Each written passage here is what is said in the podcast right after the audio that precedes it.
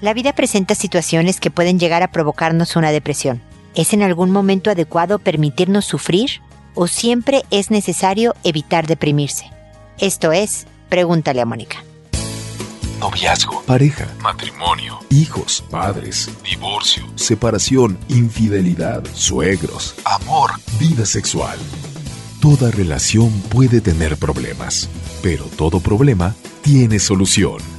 Pregúntale a Mónica. Porque tu familia es lo más importante.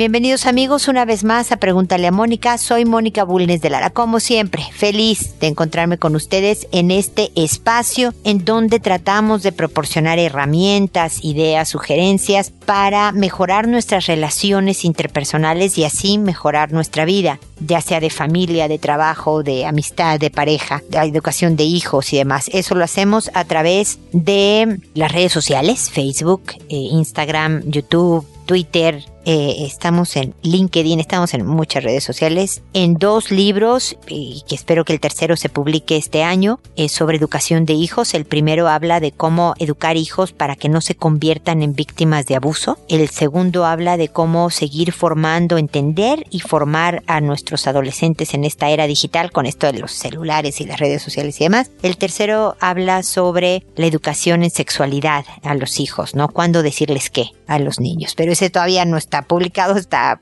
espero que este año ya está terminado, pero estamos en todo este proceso. Y por supuesto en este podcast, en este programa, recuerden inscribir, suscribirse al podcast en iTunes. No tiene ningún costo y ustedes pueden recibir los nuevos episodios conforme vayan saliendo. Es eh, meterse a iTunes y buscar Pregúntale a Mónica y ahí suscribirse, como les digo, sin ningún costo. Así que ahí, ahí los espero. Y el día de hoy hablo de la depresión, porque podemos pasar en cualquier momento de la vida, incluso varias veces en la vida, por situaciones que nos provocan una profunda depresión. Hay veces que solo es tristeza y hay veces que se juntan, se conjuntan varios elementos que ya se diagnostica como una depresión. Hay circunstancias en donde la depresión es lógica, puede ser normal. El, el hay veces el perder el empleo y por muchos, muchos meses no encontrar un nuevo trabajo puede provocar que estemos deprimidos. Obviamente el fallecimiento de un ser querido, el, eh, un divorcio, una separación, el rompimiento con la pareja puede provocar una depresión,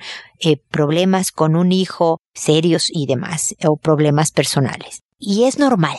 Y como les he dicho en muchas ocasiones en mi programa, lo normal no se cura. El sentir por una temporada más allá de la tristeza, ¿Cómo sé que estoy deprimido? Bueno, porque no me quiero levantar, porque lo que antes me gustaba no muestro interés en ello, porque tengo desórdenes alimenticios, es decir, puedo comer de más o poco dejar de comer. Puedo tener desórdenes de sueño, querer dormir todo el día o tener grandes eh, momentos de insomnio. Estoy impresionantemente sensible y emotivo y por lo mismo también puedo tener explosiones de rabia, Todas estas características son rasgos depresivos. Y por un tiempo, cuando el problema es muy serio, ¿no? Yo sé, por ejemplo, ahora en Chile ha habido una serie de, incendios tremendos por, por tres semanas en donde la gente perdió el trabajo, la casa y a lo mejor hasta un ser querido. Entonces, esos son problemas tremendos, ¿no? Porque ya perdí un familiar que perder la vida creo que es el problema más grave que podemos enfrentar. Y además perdí todas mis pertenencias, me quedé con lo puesto, pero además mi fuente de trabajo también se quemó. Y, y entrar en una depresión es lógico y entendible. Permitirle al cuerpo vivir la depresión y darme oportunidad de que se me quiten las ganas de hacer las cosas, de que yo lo vea todo oscuro y demás por un tiempo, es parte de lo que el organismo provoca para procesar la pérdida, ¿no? El duelo de lo que sea que hayamos perdido, como les digo, desde el trabajo hasta un ser querido. Pero sí tiene un límite. Mi sugerencia el día de hoy es que pongas, le pongas fecha. Hay veces que alguien me dice, no, es que he estado tristeando por tal y tal y tal cosa. Ok, este fin de semana, llora, patalea, no te levantes, ¿no? Y, el, y se te acaba el lunes. ¿No?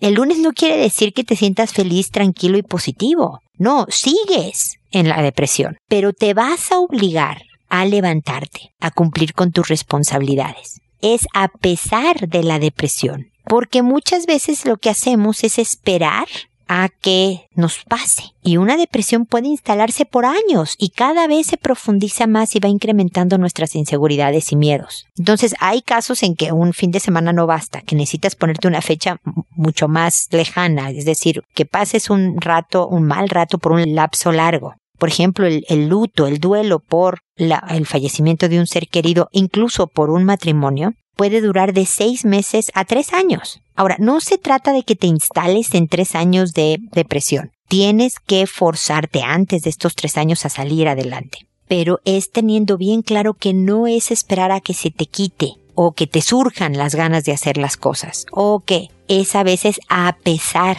de que no tienes ganas, de que estás súper triste, de que has perdido todo interés, que tienes que forzarte a retomar tus cosas para que de verdad puedas salir de esta depresión. Espero que estos comentarios les sean de utilidad y ahora voy a contestar sus consultas que como saben lo hago en orden de llegada. Les cambio el nombre a todos los participantes. Me sigo disculpando porque todavía me queda un rezago de, de preguntas retrasadas por el problema técnico que tuvimos el año pasado. Estoy tratando de publicar en este momento dos programas a la semana para agilizar la cosa. Así que a todos los del día de hoy les pido una enorme disculpa y les agradezco la paciencia. Eh, contesto en audio porque quien no me ha escrito pero está escuchando el programa y tiene un problema similar al de la persona que le estoy respondiendo puede encontrar una idea que sea útil. Y entonces por eso es que es en audio, no contesto directamente los mensajes con la idea de poder ayudarle a más gente, incluso aquella que no me ha escrito. Y sin más preámbulo me voy con Rosa que me dice hola. Quisiera contarte algo que le pasó a mi hija de cuatro años, a lo cual no sé bien cómo afrontar o de qué manera actuar. Mi hija va a prejardín. Iba sin problema, hasta hace un mes y un poco más que empezó a decir que no quería ir a la escuela, y cada vez fue en aumento. Cuando empezó con esto me dijo que un compañero le había tocado la cola. Yo hablé con su maestra, quien minimizó la situación. Después de indagar sobre el tema con mi nena, me dice que su compañero siempre le toca la cola y su vagina y que a ella eso no le gusta. Le pregunté si le había dicho a la maestra y me dice que sí y que ella no le escucha. ¿Qué debo hacer? Ahora no quiere ir a la escuela y hace un mes que va llorando. Pues Rosa, lamento mucho llegar hasta este momento a responderte. Espero que todavía te sean útiles mis comentarios. Y bueno, mi primer punto sería definitivamente tratar con la escuela. Es decir, ir a hablar con la directora y la maestra a un lado, hacer una reunión con todos los involucrados, si hay algún ayudante de la maestra también que se sume, porque por más que minimice la maestra, tiene que actuar. Si le parece exagerado que tú llegues y le digas, oigan, controla a este niño, no me importa, Rosa. Tú tienes que proteger a tu hija. Entonces, básica, amable, sin ser grosera, sin ser agresiva, ni mucho menos, les dicen, está pasando esto, hay un niño que está desatado y mi hija se siente abusada no le gusta, no le ha pedido, ha avisado, ha acusado y sigue ocurriendo. Así que díganme qué van a hacer. No nada más, Rosa, vayas a que te digan, no, sí, vamos a estar con todo bajo control y vamos a aumentar la supervisión. Así como, concretamente, cuáles van a ser las acciones. Eh, y si es posible también contacta a los papás de este pequeñín para decirle, oye, mira, tu pequeño, pues parte de la edad, porque la verdad es que esta exploración y toqueteo puede ser, puede ser parte de la experimentación propia de la etapa. Pero al niño se le tiene que detener de todas maneras, aunque la curiosidad de tocar y ver cómo es un niño y una niña puede ser normal, no podemos permitir que siga actuando de una manera inadecuada. Entonces, el avisarle a los papás, oye, me imagino que a lo mejor ya otras personas te habrán dicho, pero si no te digo yo, tu hijo está tocando a mi hija y a mi hija no le gusta, se lo ha insistido varias veces y entonces quisiera que hablaras con él para que esto no volviera a ocurrir. Y seguir monitoreando. Eh, a tu hija eh, de decirle la import que lo bien que lo ha hecho al estarte avisando a ti, a avisarle a la maestra y demás, que eso habla de una niña fuerte, de una niña segura y que la felicitas mucho. Y que además cuando alguien no lo, no, no te crea, hijita, y cuando alguien no detenga la conducta que tú quieres que se pare, díselo a todo mundo. Ve con la directora, díselo a mí, díselo a tu abuelita. O sea, avisa a todo mundo hasta que la acción se detenga, hasta que hayas logrado tu objetivo. Esto la va a fortalecer a ella, Rosa, le estás dando a ella las herramientas. Obviamente tiene cuatro años y tú tienes que ayudarle a solucionar este problema. Ella no tiene por qué hacerse cargo sola porque solo tiene cuatro años. Pero al hablarle de esta manera le estás fortaleciendo para que poco a poco ella pueda hacerse cargo y por lo tanto estás ayudando a que ya no se convierta en víctima. Sé muy empática y solidaria, ya sé, hijita, es que ir a la escuela cuando te has sentido así es, es difícil, pero es bien importante que veamos que esto ya se detuvo y yo sé que tú puedes y, y mandarla a la escuela. Y cuando regrese y diga mamá, ¿qué crees que hoy ya le dijeron a este niño que no? Entonces, ¿sabes qué? Tomémonos un juguito, hijita, tú y yo, y brindemos a la salud de, de que esta cosa la manejaste muy bien. De tal manera que, que ella sea la que acabe más sabia después de todo esto y más fortalecida. Ese es el principal objetivo. De esta manera no se convierten en víctimas constantes, ¿no? El llorar y la debilidad y el decir mejor evado, mejor ya no voy al colegio no le soluciona los problemas en la vida. Hay que enfrentarlos. Hay ocasiones en que la situación está tan difícil, tan pesada o tan poco cooperativa que efectivamente hay que cambiarla de escuela. Pero en muchas otras tienes que, por ejemplo, seguir yendo al trabajo a pesar de tener un jefe gruñón y tienes que aprender a fortalecerte y a saber manejar. Eso es la inteligencia emocional que sacará a tu hija adelante en la vida. Espero que sigamos en contacto. Susana después me dice, buenos días, encontré en una página que acá podía escribir. Estoy confundida y angustiada. Mi hijo va a cumplir cinco años y sus compañeros del jardín, algunos son un poco mayores, hasta seis años. Hoy acaba de contarme que unos niños se bajan los pantalones y se besan el pene. No sé qué hacer ni cómo indagar de quién vino la iniciativa. Mi hijo no ve TV y en nuestro hogar, en nuestro hogar solo somos nosotros tres, no ve nada de eso. Me ayudan, por favor, gracias. Mira, Susana, es un poco la misma estrategia de Rosa. Hay que ir al colegio. Hay que ir al colegio y independientemente de quién empezó esta actividad, tiene que detenerse. Hay que hablar con tu hijo para decirle, mira, ¿podrás tener alguna curiosidad sobre el cuerpo humano de hombres y mujeres? Pregúntame a mí, pregúntale a tu papá, te vamos a explicar lo más posible, pero esta conducta es inadecuada. Esto no se hace. Tú no dejas que te toquen, tú no tocas genitales de nadie. Tú no enseñas los tuyos y que nadie te los enseñe. Esto es una conducta inadecuada. Si alguien de tus compañeritos considera que esto es divertido, pues ese es asunto de ellos. Nosotros en esta casa, de esta, no y de la misma manera, Susana, ir al colegio y decir específicamente qué van a hacer. Porque eh, es muy posible que el colegio tenga claro cuál es el niñito despierto que empezó esta acción y por lo tanto tienen que hablar con los papás de este niño para ver qué está pasando, para ver si es víctima de abuso, para ver si tiene hermanos mayores que, que le han enseñado videos inapropiados, qué está pasando ahí y también tenerlo mucho más vigilado para evitar que se le ocurran mejores ideas. Entonces, nuevamente, preocúpate de armar a tu hijo para que sepa lo que debe de hacer para evitar este tipo de conductas, para que sepa que puede acudir a ti y a tu marido para eh, resolver dudas, curiosidades y demás, explicarle un poco que es normal tener curiosidad y querer aprender, pero que hay conductas que sí ya no son adecuadas, como esta, por ejemplo, y que lo que hacen los grandes, lo que hacen los chicos y demás. Poco a poco irle armando de información y de herramientas, de capacidades para protegerse, respetarse y proteger y respetar a los demás. Espero de verdad, Susana, que sigamos en contacto.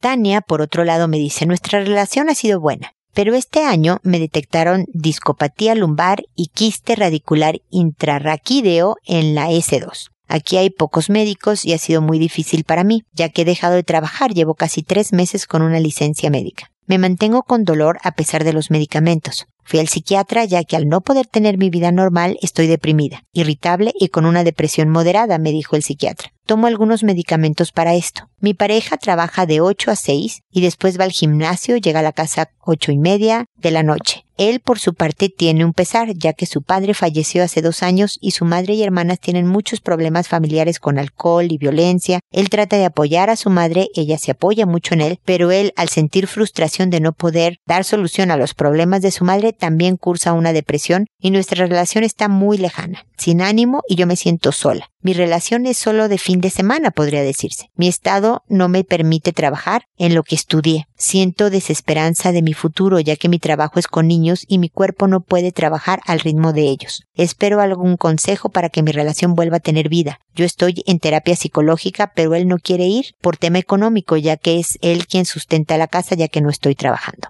Tania, lamento muchísimo lo que te pasó en la espalda. Espero que poco a poco salgas adelante con, con ejercicios especiales. Hay incluso algunos que estoy segura puedes hacer en tu casa con mucho cuidado, pero para fortalecer los músculos alrededor de la eh, columna, en la base de la columna que es también donde tienes el problema. Además, el ejercicio es un antidepresivo natural bien importante te vas a sentir que estás trabajando por tu salud y eso también refuerza la autoestima. Entonces no solo acudas al médico a que ellos hagan cosas, sino pregúntales cómo puedes tú tomar las cartas también sobre el asunto, qué puedes hacer, qué sí está permitido. Y como decía yo en la introducción, aunque no tengas ganas, hazlo. Poco a poco va a tener este efecto de provocar en ti un ánimo mucho más constante, mucho más elevado y se va a hacer un círculo virtuoso, ¿no? Va a ser algo positivo para tu vida.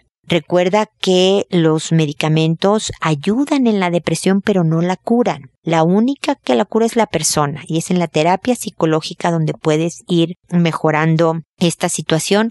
Por un rato los medicamentos sirven, pero, pero es, es tú, tu ejercicio y tu esfuerzo personal lo que te va a sacar adelante. Con la relación, que creo que es algo bien importante para sentirte mejor tú, a pesar de no estar trabajando, a pesar de que te duela todos los días y a pesar de verdad te vas a sentir mejor si tu relación está mejor, es empezar a actuar mi primer sugerencia, Tania, si me permites, es que te pongas a escuchar cada uno de los episodios de Pregúntale a Mónica. En cada uno de ellos, como, como es en el caso que pudiste escuchar en este episodio, contesto sobre diferentes temas hijos, pareja, trabajo. Y entonces, aunque el tema sea algo que no tenga que ver contigo, suponte que hablé de mascotas si tú no tienes mascotas, seguramente en las consultas que resuelvo durante el programa hay algo que te pueda ayudar a mejorar tu relación de pareja. Tiene costo escucharlos todos, son muchísimos, tengo casi 890, ¿no? Así que vete despacito, no te vaya a dar una sobredosis de escucharme, pero para que saques ideas, porque lo mejor es la acción que te portes como te gustaría que tú seas, te voy a decir, la esposa que te gustaría tener si fueras hombre. Preguntarte si eres amable. No quiero decir que si eres educada de gracias por favor, ¿no? Permiso y demás, sino que eres una persona fácil de amar. Créeme, y te entiendo lo del dolor permanente. Yo tengo artritis, mi querida Tania. Sé lo que es que te duelan todos los días el cuerpo, a pesar de tomar medicamentos. Sé lo agotador que es y lo difícil que es, en cuanto a exigencia de ánimo, el sufrir dolores permanentes. Pero tenemos dos caminos tú y yo, Tania. O amargarnos la vida, decir la vida pesta porque duele todo el tiempo, estar irritables y de malas, y entonces arruinar mi relación de pareja y empeorar mi vida, o decir esto es lo que hay, ¿cómo puedo sonreír? ¿Qué tengo que hacer? Por ejemplo, algo que yo hago constantemente es poner música. A mí me gusta poner música, pero además música que me sepa, canciones que pueda cantar. Horriblemente si tú quieres, Tania. A lo mejor deprimo a los demás a mi alrededor, pero me gusta cantar. Entonces cuando me estoy arreglando, cuando me meto a bañar, pongo música. Tengo en mi celular música y me pongo a oír música o pones el radio y si voy en, en el coche prendo el radio y si trato de poner música porque eso me ayuda y me distrae. No me quita el dolor, Tania, pero me ayuda, me anima y me distrae. Y trato de trabajar por mi relación. Si llega a las ocho y media de la noche del gimnasio, tenle listo un juguito, ¿no? Prepara algo que puedan ver en la tele juntos. Sé cariñosa. Trata de, pues, quejarte menos. Se vale quejarse, también pues te duele. Pero de quejarte menos para que sea algo más agradable también estar contigo. Una de las cosas que yo de verdad trato de no quejarme con otras personas sobre todo con, cuando voy al doctor me quejo de todo, porque pues para eso está el doctor, para escuchar lo que me pasa y lo que me duele, para que él sepa qué hacer. Pero con mi marido, con los hijos, trato de no hacerlo tanto porque sí se vuelve medio, pues yo creo que aburrido para la otra persona, tener a alguien que diga, y ahora me duele aquí, y ahora acá, y ahora a la izquierda, y ahora arriba, y ahora abajo. Entonces trato de no quejarme, no porque no tenga ganas, sino porque sé que como estrategia no conviene, querida Tania. Entonces, piensa todas las mañanas, ¿cómo puedo hacer hoy? ¿Qué voy a hacer hoy para promover mi relación. ¿Cómo voy a hacer sonreír a mi marido? el día de hoy. Y a veces será el tenerle el vaso de agua al regresar del gimnasio, a veces será mandarle un mensajito coqueto divertido, a veces será que lo recibiste en la puerta, es muy sonriente para decirle que bueno que ya llegaste y darle un beso, a veces será darle su espacio y su tiempo, por ejemplo, ¿no? Entonces, esto va a ayudar a que él también diga, mira qué buena onda Tania, que a pesar de lo que tiene, mira cómo está conmigo. Y responde generalmente en consecuencia. Tú me dices en tu correo que tú has tenido una buena relación. Pasan las relaciones por cosas difíciles. Él también perdió a su papá. Él, ojalá, tu marido, propónselo, que vaya a Alanon. Alanon son reuniones de grupo gratuitas para familiares de alcohólicos si tu su familia, tu familia política tiene problemas de alcohol, pues a lo mejor a él le convendría vayan juntos a las reuniones de Alanon. Acompáñalo, les va a ayudar porque se vuelve, hay una relación de codependencia entre el, el familiar y el alcohólico y aprendes mucho de cómo manejar mejor las relaciones cuando vas a estas reuniones y no tiene costo. Así que no hay problema económico aquí. Y averigüen en, eh, hay una Siempre hay reuniones cercanas a donde uno vive. Pregunten en clínicas, hospitales, em, en las iglesias. A veces em, las iglesias ayudan mucho a que tengan en contacto este tipo de informaciones, así que también te pueden ahí decir cuándo y en dónde se junta este grupo de Alanor para tu marido y ojalá lo hagan juntos. Sigamos en contacto, querida Tania, para poderte acompañar en esta difícil etapa que están viviendo y ojalá pase pronto, que tu espalda se mejore, que el duelo de tu marido y el manejo con su familia también se mejore de tal forma que ustedes vuelvan a reforzar esta relación. Pero va a depender de los pequeños detalles diarios que ambos hagan. Pero ahorita como la que me escribiste fuiste tú, pues a ti es a la que te lo digo. Espero que te funcione y que sigamos en contacto. Después está Valeria que me dice, hola Mónica, buenas tardes. Estaba viendo tu blog que está súper completo. Muchas gracias, Valeria. Desde que tengo uso de razón me encanta analizar los comportamientos de las personas y hablar con ellos para ayudarlos cuando tienen algún problema. De hecho, gran parte de la gente que me rodea juraba que estudiaría psicología, que aunque al final no fue así, creo que uno siempre está en tiempo para hacer lo que más le apasiona. Hoy estoy por tomar un máster en psicología clínica y te cuento todo esto porque además de estar feliz por encontrar mi verdadera vocación, quiero aprender mucho de personas como tú y qué mejor que una psicóloga para quien los valores morales son una parte esencial y que los tiene hasta arriba de tu pirámide. Tengo pensado que terminado este máster me anunciaré entre mis conocidos para que me recomienden e inicialmente daré consultas a domicilio. ¿Qué me recomiendas, Moni? ¿Crees que es una buena manera de iniciar? ¿O piensas, según tu experiencia, en alguna otra idea mejor? De antemano te agradezco mucho, un abrazo, felicidades por tu trabajo. Pues Valeria, muchísimas gracias por tus amables palabras. Me da gusto tener otra colega en el planeta. Siempre se necesitan manos de ayuda para, apoyar a la gente en, en este esfuerzo constante de hacerse una vida mejor. Mira, yo no sé si dar consultas a domicilio luego te va a amarrar, estoy haciendo comillas con mis manos, ¿no? Amarrar a que tengas que continuar yendo y viniendo. Yo creo que entre el decir dónde vas a dar consulta, a decirle a todos tus conocidos, ir a los colegios en donde haya papás que tú conozcas para decirles, oye, fíjate que soy psicóloga, va a depender de cuál va a ser tu especialidad, si te vas a, orientar más a, a jóvenes, adolescentes, a niños pequeños, a parejas. Tú sabes que como psicólogos no debemos de dejar de estudiar.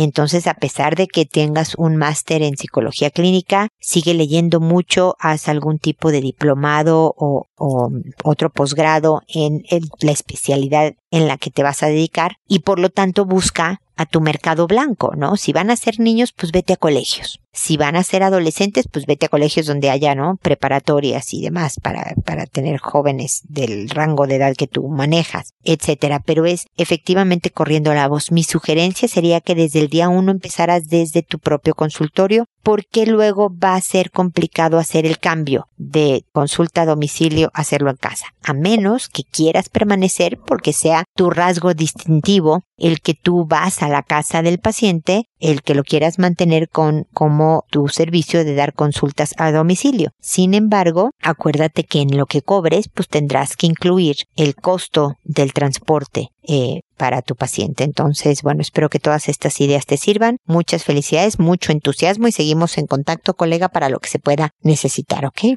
Después está Abel que me dice, buen día Mónica, tengo un problema que para mí es terrible. Mi hijo tiene siete años y tiene un amiguito de ocho años. Son amigos desde los dos años. Anoche el amiguito le pidió a la mamá y al papá dormir en mi casa, y mi señora y yo accedimos y estaban los dos en la pieza de mi hijo muy callados. Entonces entré y el amigo de mi hijo le estaba chupando el pene. Yo no le pegué ni nada, solo llamé a mi mujer y lo mandé a mi hijo a dormir con mi esposa a mi habitación y a este chico a quedarse ahí, en la pieza de mi hijo. Yo estuve muy atento ya que este nene tiene primos grandes y él se queda a dormir con ellos. Nosotros tenemos buena relación con su mamá y su papá, pero no sé cómo decirles, y si está bien que lo haga, agradecería tu consejo desde ya. Muchas gracias. Nuevamente, Abel, lamento muchísimo la tardanza en responder. Espero que por lo menos algo de lo que te diga sea útil todavía, pertinente. Si no, de verdad, espero que mis comentarios le sirva a alguien que esté pasando por una situación similar. Pero efectivamente hay que decirle a los papás de estos niños porque esto ya es una conducta sexual adulta y por lo tanto puede haber algún caso de abuso. Precisamente por eso al principio del programa le decía a, Susana que era posible que el niño que estaba viviendo esto pudiera tener o, primos grandes que le hacen cosas o hermanos grandes que le hacen cosas, en este caso podrían ser los primos, enseñarle videos inadecuados, todo esto son eh, conductas abusivas contra los menores. El caso es que los papás tienen que saberlo y tomar acción. No es de castigar como hiciste muy bien de no pegarles y demás, pero sí es de hablar con cariñosa firmeza con tu hijo especialmente y leerle un poco la cartilla al amiguito. ¿No? Porque tú no sabes si los papás, después de que tú les cuentes, no le van a decir nada al hijo o, o le van a decir algo totalmente inadecuado. Entonces tú tienes que proteger a los tuyos, Abel. Entonces a tu hijo le dices que aunque da curiosidad, que aunque hay que conocer el cuerpo, que hay una serie de cosas, hay conductas que son inadecuadas como esta. Esta no se hace entre niños ni entre adultos en casa de los papás. No, tú le das todo el contexto y tus valores en el tema de lo que sucedió. Le enseñas cómo puede evitar que suceda, decir un firme no, decirle que mejor se vayan a ver la tele donde están los papás, avisarles a ustedes, a ustedes lo que está pasando en vez de que sea descubierto, decirle a tus papás que quieres dormir con ellos y luego les cuentas, porque que sepa tu hijo que cuenta contigo para acercarse con confianza a decir, oye, fíjate que otra vez mi amigo me está queriendo hacer eso, es bien importante. Si te ve enojado, alterado, de malas, tenso, aunque es muy normal, Abel, estar muy tenso y muy disgustado por toda la escena, si tu hijo detecta que a lo mejor me están regañando, aunque no sea así, va a dejar de contarte cosas. Entonces tienes que ser un actorazo, Abel, y mostrarte lo más tranquilo posible para hablar del tema y decir, mira hijo, cuando tengas duda, cuando te pase algo, ven, ven, vamos a hablarlo y vamos a encontrar una manera de manejarlo bien, estas cosas. ¿Qué te parece? Hacer una alianza con él en ese sentido. Y al jovencito de ocho años, que no es propiamente abuso, estaban los dos experimentando, pero el de ocho con más conocimiento de causa por estos primos, hay que decirle en mi casa no, no deberías de hacerlo nunca en ninguna parte, esto no se hace y si te lo han hecho a ti tú debes de decir que no y avisarle a todo mundo, a tus papás especialmente, pero en mi casa esto nunca jamás leerle un poco esta cartilla, ¿ok? Y definitivamente tenerlos un poco más supervisados. Pero el punto es aquí que no puedes tener a tu hijo durmiendo contigo o con tu esposa o en un capelo para que nunca le roce nada, ¿no? Sino que tienes que soltarlo al mundo y saber que él va a poder cuidarse y defenderse y respetar a los demás también al mismo tiempo. Entonces, definitivamente hay que hablar con los papás de este niño, hay que leerle un poco la cartilla y decir nunca jamás en mi casa y sobre todo hay que armar a tu hijo de información, de confianza y seguridad para que se pueda acercar a ti y de herramientas para evitar que vuelva a suceder algo así. Ok, Abel, espero que sigamos en contacto. Blanca, por otro lado, me dice, Hola querida Mónica, ya hace tiempo te escribí con el tema de maltrato que vivo con mi esposo. Ya no sé qué hacer ni cómo actuar frente al carácter agresivo que presenta cada vez que no tenemos relaciones íntimas. Toda la semana tenemos relaciones en la mañana y en la noche, y lo único que le dije este fin de semana fue que me dejara descansar un poco. Solo fue eso. Toda la noche se la pasó enojado y hasta una patada me lanzó. Por suerte no me llegó, pero realmente tengo miedo. Muchas veces anteriores le he dicho contrólate en tu deseo sexual, pero nada. Ya no hay palabras para hacerle entender que a mí me gusta estar con él en la intimidad, pero no día y noche y hasta tres veces en la noche. Me siento usada. Además de que siempre me lastima mis partes íntimas si no lo hago. La furia de él es terrible. Tengo mucho miedo, ayúdame amiga, ¿qué hago? Para denunciar me piden mucho trámite y como no tengo dónde ir, ¿qué hacer? Mira, Blanca, lamento que te hayas quedado en una relación tan agresiva. Es control el que se enoje cuando tú dices que no. Estás en medio de una relación con violencia intrafamiliar que aunque no te pegue, está abusando sexualmente de ti cuando tú dices que no y te ves obligada a hacerlo y además sales lastimada en el Inter. Y cuando dices que no te lanza una patada, como que qué suerte que no te dio. Digo, sí, que bueno que no te dio, pero no debería de haber ocurrido nunca en ninguna relación entre parejas, entre padres e hijos, entre quien sea, debe existir el miedo. Es el índice claro de que la cosa no es sana. Pero si cuando yo estoy clara de que estoy en una relación disfuncional, riesgosa, denigrante, digo, ay, pero sabes qué, para denunciar es mucho papeleo y además no tengo a dónde ir y además este la economía y además entonces estás decidiendo quedarte a seguir sufriendo abuso e indignidades, mi querida Blanca. Tenemos que hacer lo que tenemos que hacer por engorroso, temeroso que sea y más cuando se trata de vivir en paz, de vivir tranquila y de sentirte orgullosa de la vida que tienes, que creo que ahorita no la estás, no lo estás sintiendo. Entonces, con todo, y lo, mira, lo primero que te sugiero, para que vayamos por partes, porque el que vayas a denunciar a lo mejor es demasiado fuerte que tú sola. Por favor, no sé de qué país eres, pero googlea cualquiera fundación, asociación, organización de violencia intrafamiliar en la ciudad en la que vives. Y ve a verlas,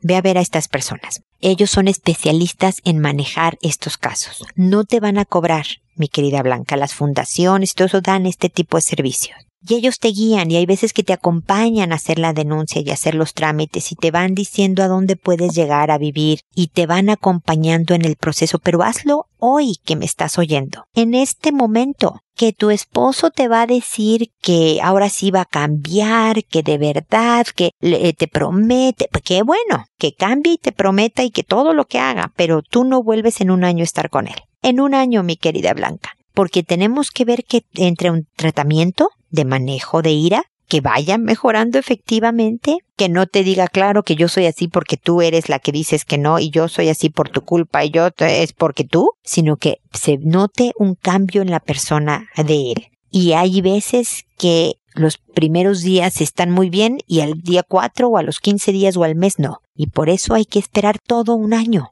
Eso es de verdad muestra de cambio y de amor y de paciencia por lo grave de su actuar anterior.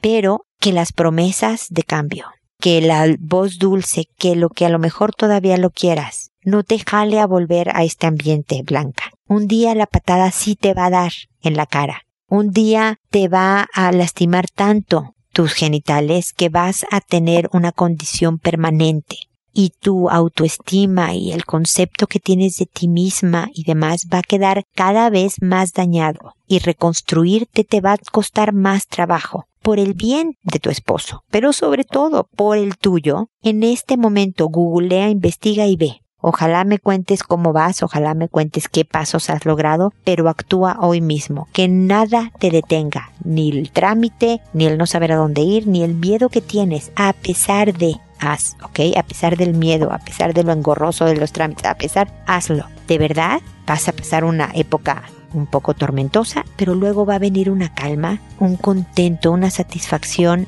muy sana, Blanca, y vas a estar muchísimo mejor. No te pierdas, ok, escríbeme y sigamos en contacto. Y espero también, amigos, que nos volvamos a encontrar en un episodio más de Pregúntale a Mónica, porque ya saben, tu familia es lo más importante. Hasta pronto.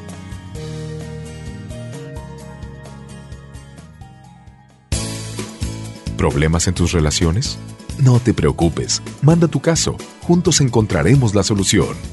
www.preguntaleamónica.com Recuerda que tu familia es lo más importante.